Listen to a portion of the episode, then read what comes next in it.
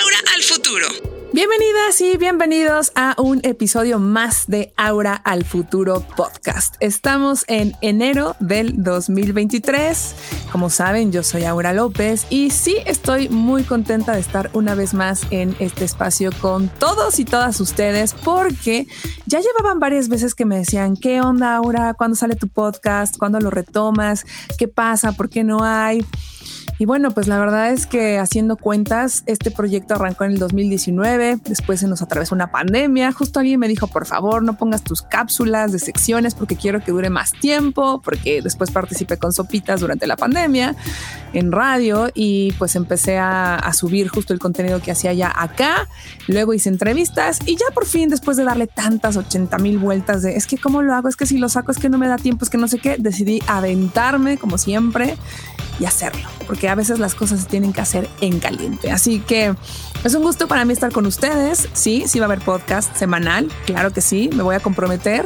2023 es el año en el que ya decidí que las cosas se van a hacer fluyan, no fluyan, como sea, pero lo que más me gusta hacer que es este programa, lo van a escuchar cada semana. Y bueno, una vez dicho todo esto, pues les quiero platicar. El formato pues está adecuando porque ahorita justamente eh, estoy regresando a Las Vegas del CES.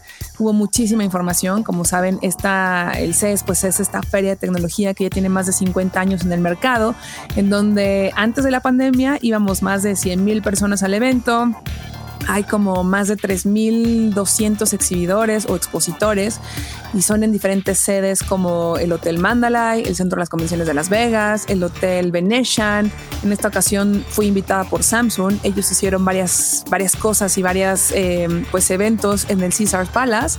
Así que estar en el CES es como echarte un maratón titánico de tener, que moverte de un lugar a otro, tratar de conocer lo más que puedas de toda la información porque son pasillos gigantescos, tener una percepción un poco clara de hacia dónde va la industria.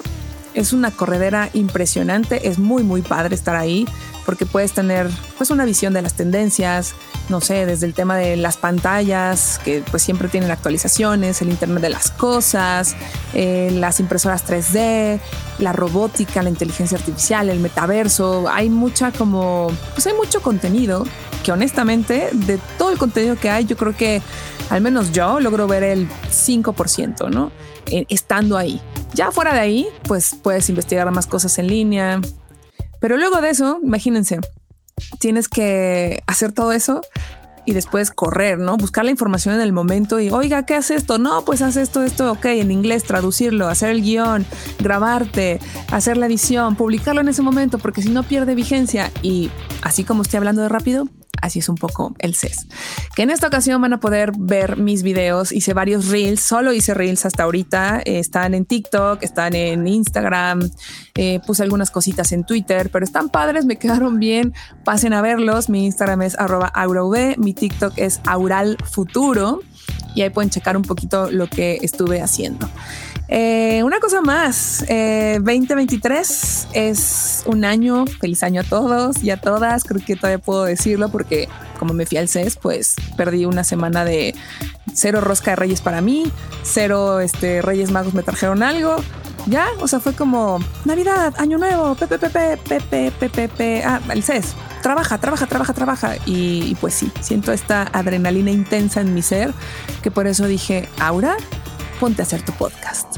Así que una vez contado todo esto, les platico que tengo a un invitado muy especial en este primer episodio, a quien admiro mucho, respeto mucho, me cae increíble y jamás en la vida hubiera pensado que, a pesar de que en su momento veníamos de lugares como de competencia, ahora somos grandes amigos y grandes colegas. Y con él voy a platicar un poco más sobre lo que vivimos en el CES. Eso es Ahora el futuro. Y bueno, es un gusto para mí presentar a un amigo y un colega que es sumamente relevante en la industria de la tecnología a mi punto de ver porque hace la chamba de una forma espectacular. Estoy hablando nada más y nada menos que de Charlie P. ¿Cómo estás, Charlie P? Ay, hasta me sonrojé, oye, con esta presentación. Pues es que sí, hay, que decir las cosas como son. La gente que trabaja bien tiene que tener este reconocimiento de que hace bien su trabajo, investiga.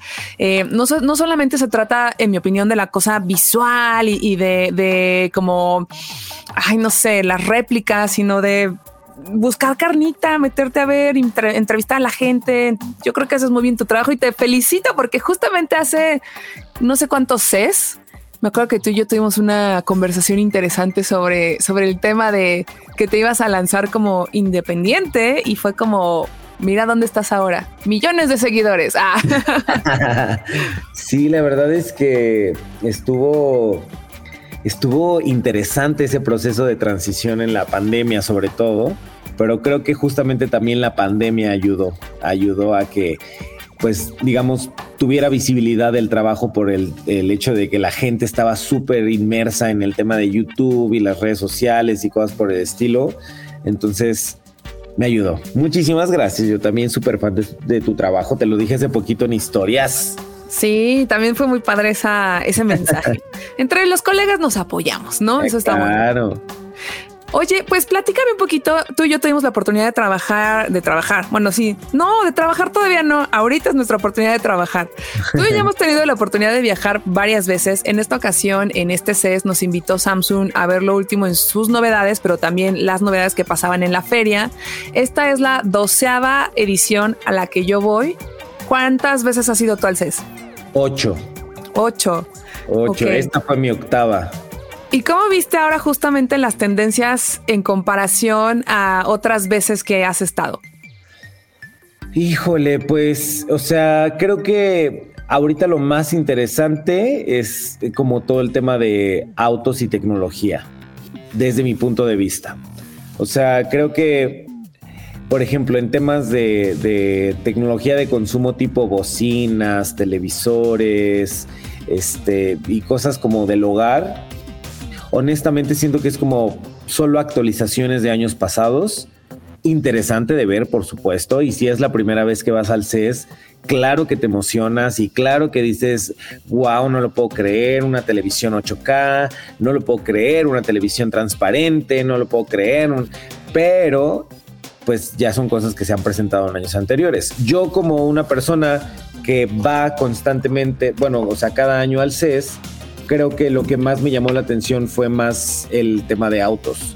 O sea, todo lo que están haciendo ahorita con este, conectividad, sensores, autonomía, eh, o sea, que si de pronto sé que no es un diseño final, pero lo que hizo Volkswagen con, la presentación de su ID7, de, de ponerle códigos QR para que pudiera cambiar de color al ritmo de la música, como que dices, ah, ok, interesante.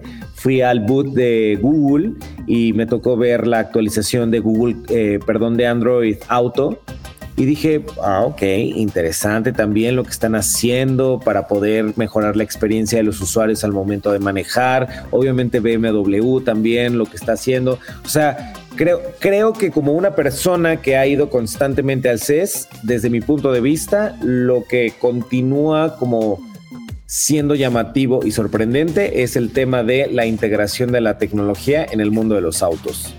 Platícanos un poquito más de lo de Google eh, y Android con los coches, porque fíjate que ahora yo no tuve la oportunidad de ir al boot.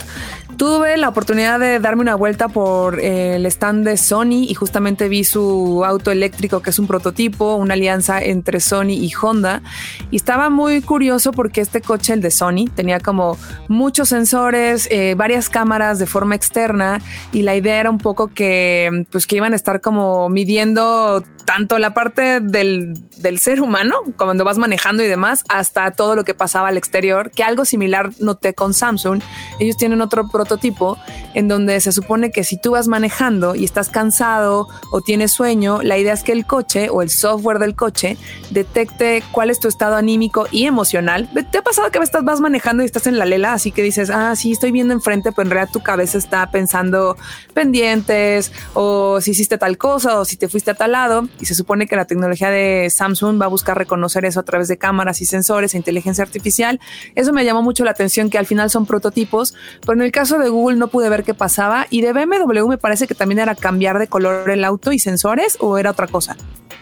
Sí, lo de BMW, por ejemplo, era más como el tema de diseño. Obviamente BMW tiene muchísima tecnología con el tema de autonomía, eh, los sensores, las cámaras y todo eso, pero era, o sea, lo que, lo que estaban presumiendo más como era más bien el tema de la tinta eléctrica, que a diferencia del año pasado que solo era blanco y negro, ahora ya también podía tomar colores. Mm. Eh, y en el tema de Android Auto, solo era una actualización a no sé si llegaste a escuchar que como que eh, en algún momento del 2022 salió como este rumor de que iban a matar Android Auto y lo iban a rebrandear y lo iban a transformar en otra cosa muchísimo mejor. Porque, por ejemplo, yo, yo manejo y yo utilizo tanto Android Auto como Apple Car. Y honestamente, Apple Car se lleva de calle, pero por mucho a Android Auto. O sea, como que la verdad los de, los de iOS, eh, digo, o sea, ya sabemos que los desarrolladores de, iOS de, Apple como que están mejores pagados y la verdad es que es, más estable todo el ecosistema y entonces como que también estaba esperando una actualización que me permitiera desde todos los sentidos, estabilidad y también capacidad de, autonomía, de la interacción con, la pantalla en el carro. Y se ve muy similar esta nueva generación, uh, y que de hecho ya la, o sea, las personas ya pueden actualizar su aplicación de Android Auto y tener acceso a esto que yo vi en el CES, porque la, la actualización se lanzó al día siguiente. Entonces, pues, o sea, si ustedes manejan y tienen Android este, como teléfono principal, lo pueden conectar, actualicen la aplicación y ya van a poder tener un poquito como de, más eh, multitareas. O sea, ahora ya como que la pantalla está más eh, dividida entre si estás viendo, por ejemplo, los mapas hacia una dirección, ya se puede dividir mejor con, por ejemplo, la música que estás escuchando o si de pronto te llega una notificación, la puedes ver con más facilidad. Me gustó, me gustó. Creo que era una actualización sencilla pero necesaria para Android Auto. Y mencionaste al principio que justamente este CES fue mucho de actualizaciones. Creo que lo que ha pasado, tanto tú como yo, que ya llevamos un rato en la industria, es como bien lo mencionas, la primera vez que vas es algo sumamente impresionante, apabullante porque hay tanta gente, tantos pasillos. Eh, el año pasado no sé si tú fuiste, ah, sí, sí fuiste, claro que fuiste. Fuimos, Convivimos muchísimo. ya recordé. bueno, el año pasado que fue justamente, hagan de cuenta, en el 20 fue la pandemia ¿no? En el 19, en el 20. El 20. ajá, donde nadie sabía qué iba a pasar. En el 20 fuimos al CES, regresamos y nos encerramos. En el 21 fue un CES virtual que fue totalmente extraño, fue, fue ese año feo que todos vivimos, ¿no? El 22 fue cuando llegamos a regresar todos y las marcas dijeron, sí, claro, Google, Meta, todas, sí, sí, vamos, pero fue cuando cayó Omicron y entonces nadie fue más que Samsung y otras marcas. Ese CES fue súper desangelado porque de verdad no había nadie. O sea, era el centro de las convenciones de, Las Vegas, que es enorme, donde van, no sé, miles de personas. Habíamos nadie, o sea, de verdad. Y ahora esta edición, pues otra vez retomó la parte de muchísimas personas, mucha vida. A veces yo no lo sentí tan atascado, pero sí lo sentí con más fuerza. No sé cuál fue tu percepción en ese sentido de, de, la gente y el regreso del CES post-COVID. Sí, o sea, noté que empieza a dar sus pasitos a lo que en algún momento fue el CES, ¿no? O sea, como que gente que viene de todo el mundo. Yo recuerdo eh, la primera vez que fui al CES, que obviamente la primera vez siempre es la más emocionante porque todo es nuevo, todo es impresionante, todo es así de, ¿dónde estoy? No, o sea, me encantaba eh, recordar como esta parte en la que, pues yo novato, de pronto tenía que hacer un video y, y, y como que tengo muy, en, muy grabado en mi cabeza como esta imagen de que de pronto había alguien hablando en alemán y alguien después hablando en francés y después alguien hablando en inglés y de pronto alguien hablando en chino o coreano, no sé qué, todos hablando del mismo producto, pero todos haciendo como su contenido para su respectivo país. Y yo dije, realmente estoy en el epicentro de la tecnología. O sea, realmente estoy en el lugar en donde surge todo, por lo menos en la primera mitad del año. Y me daba mucha emoción como esa esa atmósfera como de tecnología y de pasión y, ya sabes. Eh, y, obviamente, como dices, en el 2021 fue como raro de pronto ver los pasillos vacíos, de pronto ver que habían marcas que se habían bajado del barco a pocas semanas, o sea, a días antes de comenzar el CES. En el 22. en este CES, ¿eh? En el 22. Mm, ah, sí, perdón, en el 22. Ajá, sí, sí, sí, estoy vuelto loco con los años. Pero sí, en el 22, este, que de pronto, o sea, por ejemplo, marcas como LG, que así de plano dijo, no vamos. Sony, que tenía como ah, su, su boot, pero de forma muy sencilla. Este, y ahora, por ejemplo, en 2023 me dio gusto ver que las cosas iban regresando poquito a poquito como a su rumbo, con la asistencia de la gente, con todo. Pero también como que siento que todavía, eh, o sea, el tema, por ejemplo, de los recortes de presupuestos para las empresas, pues pegó y se notó, porque, o sea, deja tú de la asistencia de la gente. Las marcas que estaban presentes en la, en la feria, como que de pronto me, llamó muchísimo la atención que hay empresas que siento que están cambiando como su estrategia, ¿no? Y a lo mejor dicen, ah, ¿realmente vale ir al CES? O sea, ¿realmente vale la pena pagar el lugar para estar ahí en el booth, siendo que a lo mejor la gente está cubriendo de forma diferente mi contenido? O sea, yo estaba vuelto loco buscando GoPro, nunca lo encontré. ¿No? Yo ah. recuerdo que, por ejemplo, GoPro era una de las marcas que siempre estaba ahí y hacía muchísimo ruido y regalaba cámaras y hacía así muchísimo show en sus presentaciones en el CES. Y yo dije, ay, pues voy a ir a buscar a GoPro. No estuvo. no estuvo GoPro. Y, así como el ejemplo de, de, GoPro, siento que hay otras marcas que como que siento que redefinieron su estrategia porque todo va ligado, ¿no? O sea, siento que al final las marcas que estaban ahí, que están ahí todavía, pues obviamente buscan exposición. Sí. Pero ¿qué pasa cuando las redes sociales y la creación de contenido actual te, te invita a crear contenido de una forma diferente? O sea, ya no necesitas estar presente en una, o sea, en una conferencia o en una eh, exposición de tecnología como lo es el CES para que la gente hable de ti. ¿No? Y entonces ahí como que ya siento, yo no sé, es obviamente mi percepción, mi teoría, que no está para nada confirmada, pero como que yo siento que las marcas se dieron cuenta que hay otras formas en las cuales la gente puede hacer contenido de tu marca y no tienes que gastar, no sé, un millón de dólares para estar presente en el CES. Sí, y esto desde el lado de la creación del contenido del periodismo, como bien lo mencionas, desde el lado ya de la industria, que justo muchas personas van a hacer ahí business o negocios como de, mira, estas son mis pantallas, este es mi display, y cuánto pagamos, y bueno, ahí son cosas que nosotros no hemos vivido, pero es importante, como tú lo mencionas, ¿no? Las marcas grandes pues ya están más que posicionadas, ya saben quiénes son sus clientes, es como su punto de encuentro ahí entre ellos para hacer negocios, cerrar seguramente contratos millonarios y de ahí ir viendo qué onda, pero también por ejemplo, el año pasado hubo una feria en Dubai que yo creo que quiere competir con el CES, aunque claro que Dubai está lejísimos, pero es una región donde hay mucha riqueza y, economía, ¿no? Oye, y, en otro sentido, justamente platicábamos hace rato o te hice esta pregunta de cuál había sido tu percepción en, este CES, porque retomando el tema de las actualizaciones, yo también sentí que esta edición estuvo muy basada en, en como retomar donde nos quedamos, ¿no?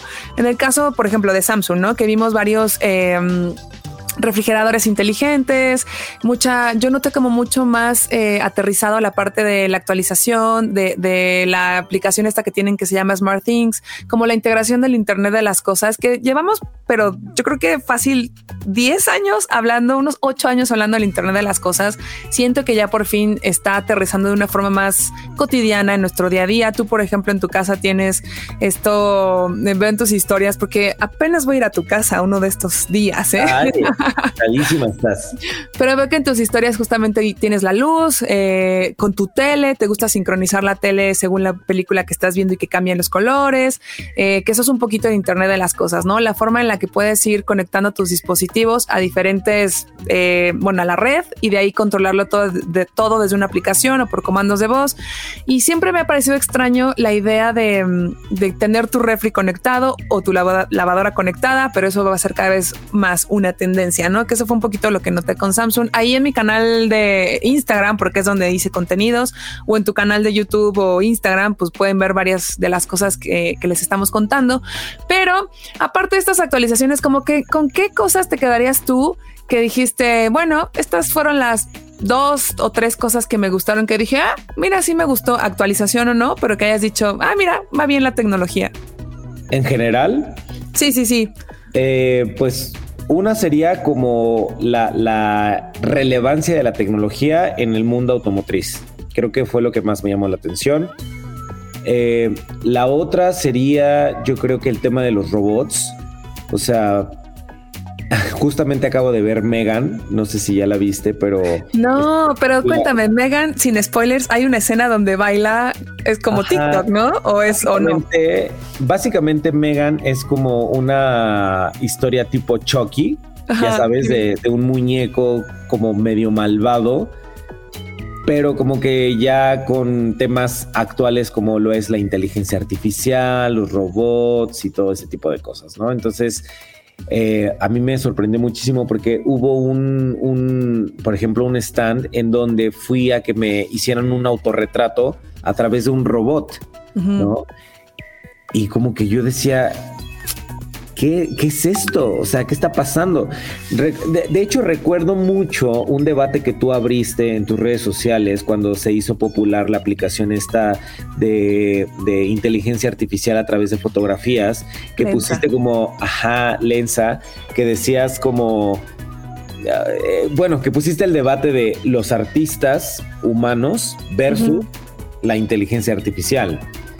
Y en este caso, pues obviamente lo primero que pasó por mi mente fue eh, los que, por ejemplo, dibujan retratos en Coyacán, en, este tipo de parques que se dedican a eso. Y de pronto como que dije, o sea, ya hay un robot que a través de una cámara te lee los, o sea, que registra tu rostro. y me llamó muchísimo la atención que, por ejemplo, antes de que empiece a dibujar tu rostro, primero le tienes que hacer unas preguntas, pero no nada más es como por buena onda, sino porque necesita como un par de minutos o un par de segundos para poder registrar tu rostro y para poder ver tus expresiones faciales.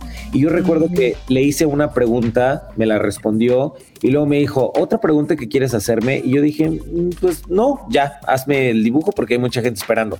Y la chica que estaba ahí encargada de, de esta marca, me dijo, no, es que le tienes que hacer la plática porque, no, o sea, no solamente es el tiempo en el que registra tu rostro, sino que también puede registrar tus emociones a través de tus expresiones faciales y con base en eso te hace el dibujo.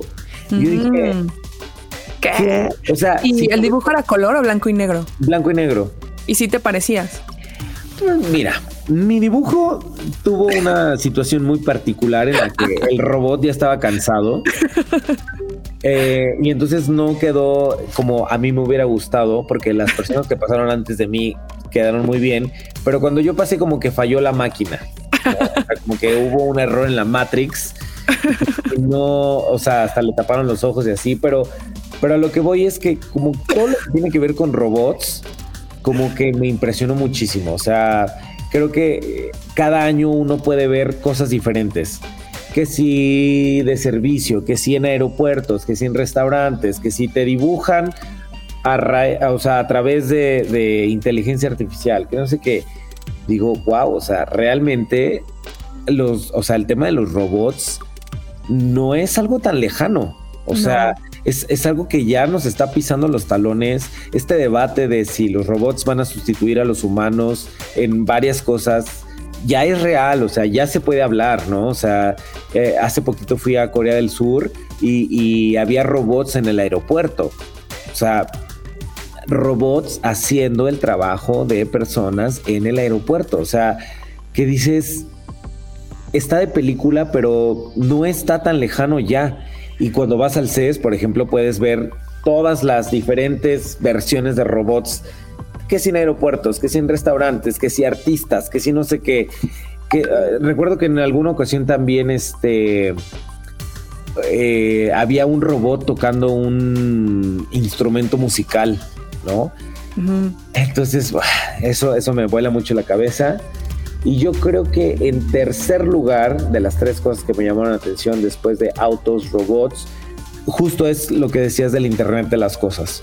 O sea, esta, este objetivo y esta meta de las marcas de tener todo conectado, de lanzar aplicaciones que puedan ayudarte a controlar los diferentes aparatos en tu casa, ya sea refrigerador, lavadora, focos, televisión, cámaras de seguridad, etc., etc., es impresionante porque justo también como que México se está volviendo, siento, un, un, mercado muy importante para las marcas que lanzan este tipo de dispositivos.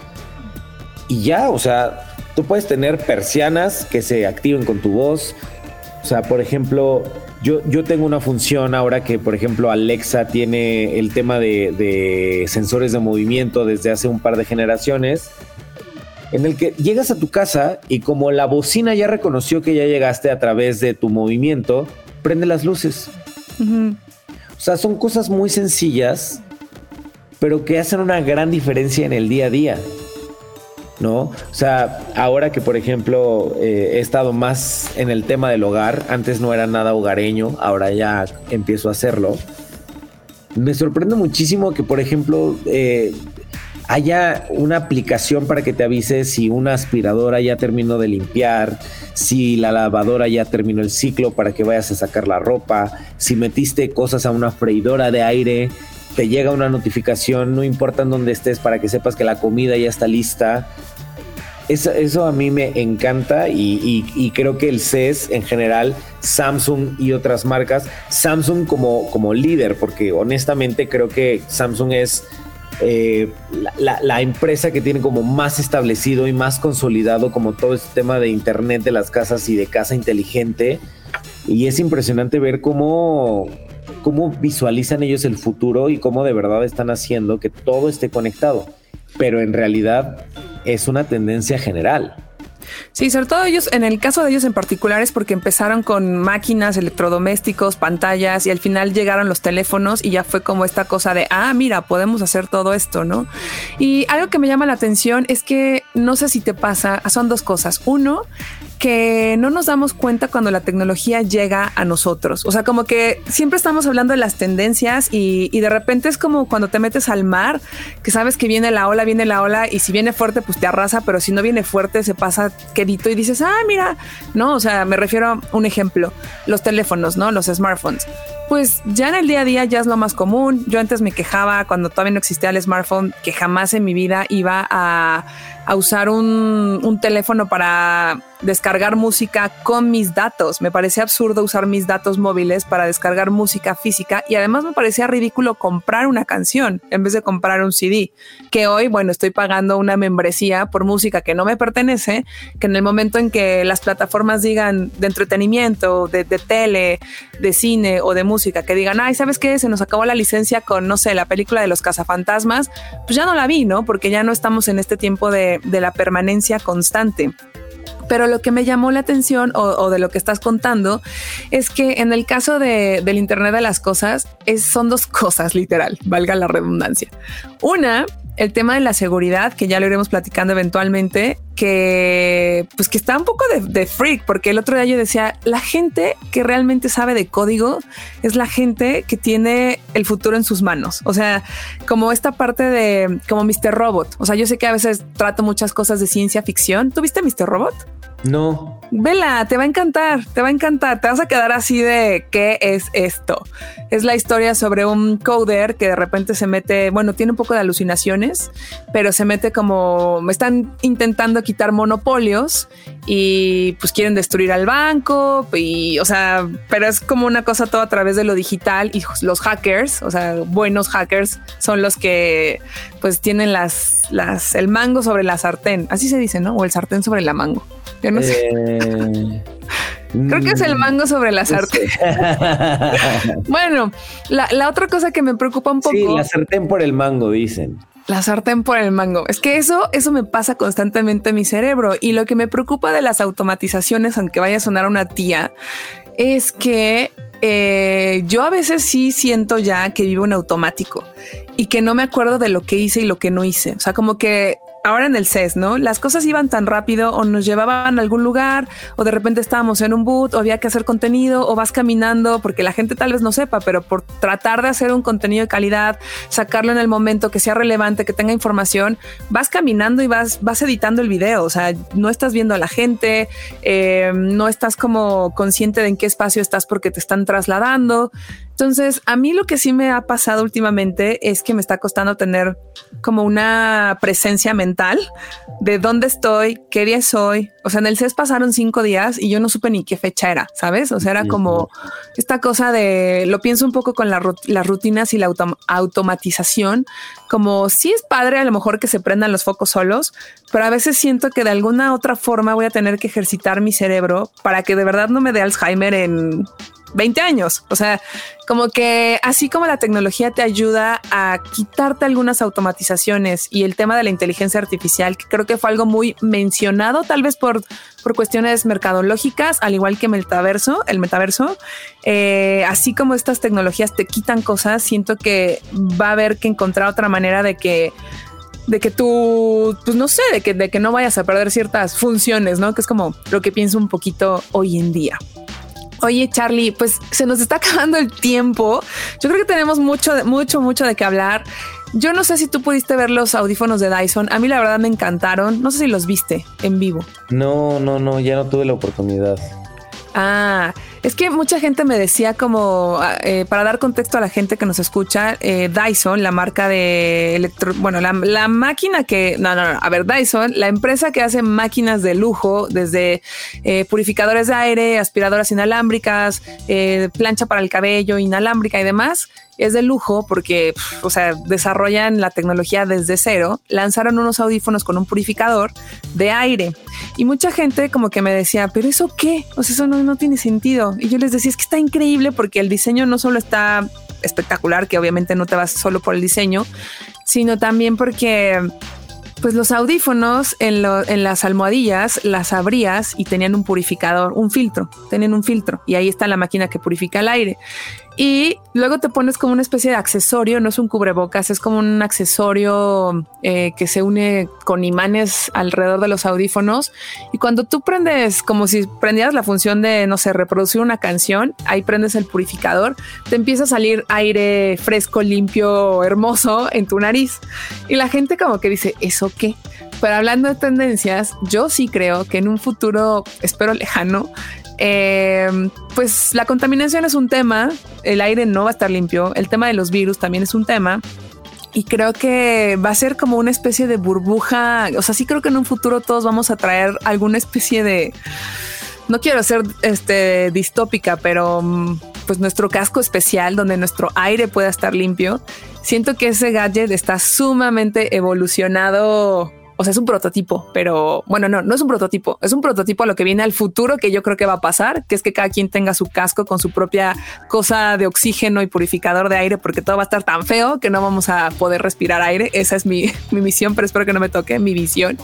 Eh, pero bueno, en, en, la actualidad sí estaban bien padres esos audífonos y fue de la tecnología que más me impresionó en en este CES, porque fue algo que se tardaron en desarrollar seis años, pero era algo que ya habían pensado durante 10 años.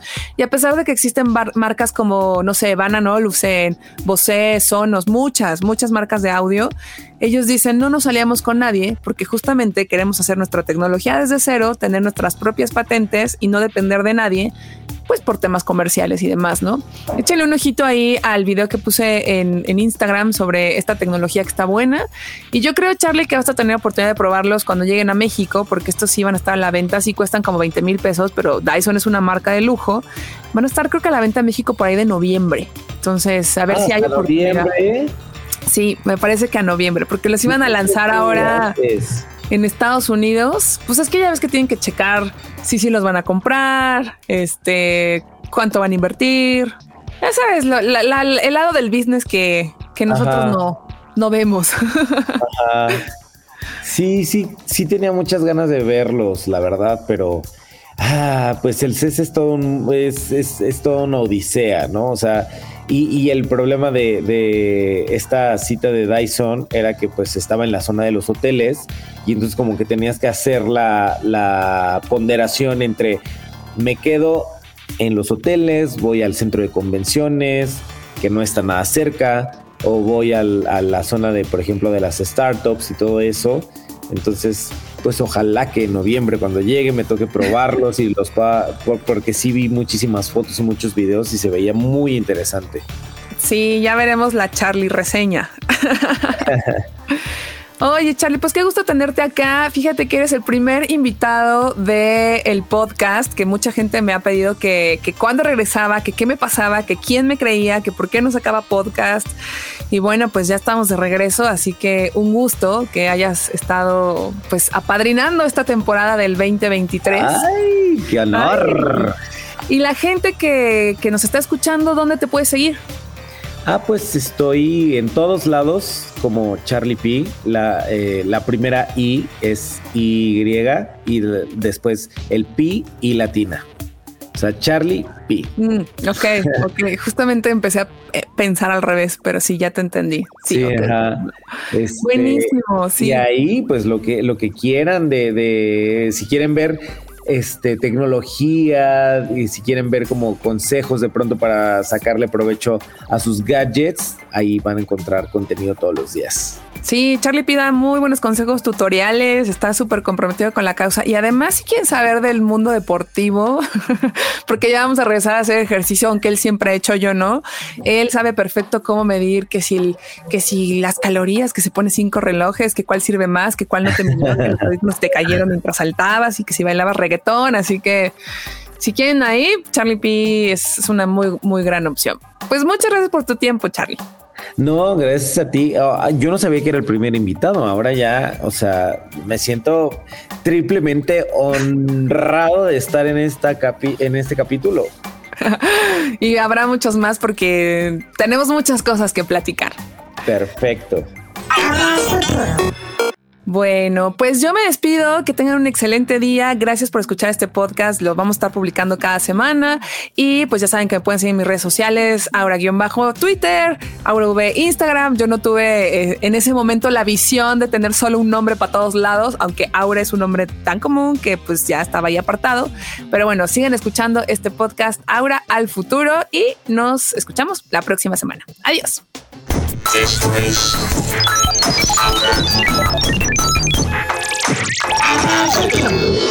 Ahora al futuro.